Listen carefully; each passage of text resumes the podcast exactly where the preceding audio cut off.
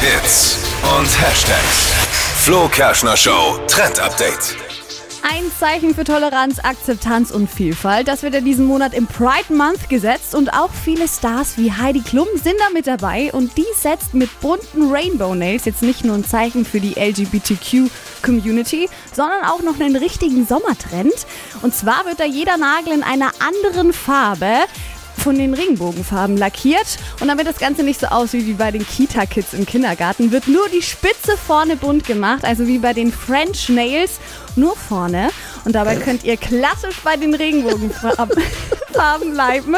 Oder ihr geht in Pastelltöne rein. Grün, Blau, Rosa ist super angesagt für diesen Sommer. Ihr hättet jetzt mal Dippis Gesicht sehen sollen. Ja, ich wollte nur fragen, ob es jetzt schlimm ist, wenn ich irgendwie fast gar nichts verstanden habe. Warum? Du kennst doch diese Fingernägel, wo vorne weiß sind.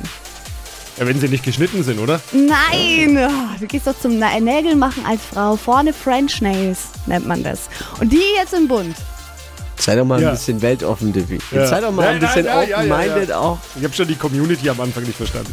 LGBTV. Wie das Ganze bei Heidi aussieht, kannst du auch nochmal nachschauen. Dippi auf hitradion1.de. Es gibt jetzt sogar von, von Lego ein Lego-Set in Regenbogenfarben. Stimmt. Das hätte ich gerne. Aber ich traue mir nicht kaufen. Ich glaube, meine Frau erklärt mich für verrückt, wenn ich mit einem Lego-Set nach Hause komme. Aber ich finde es schön.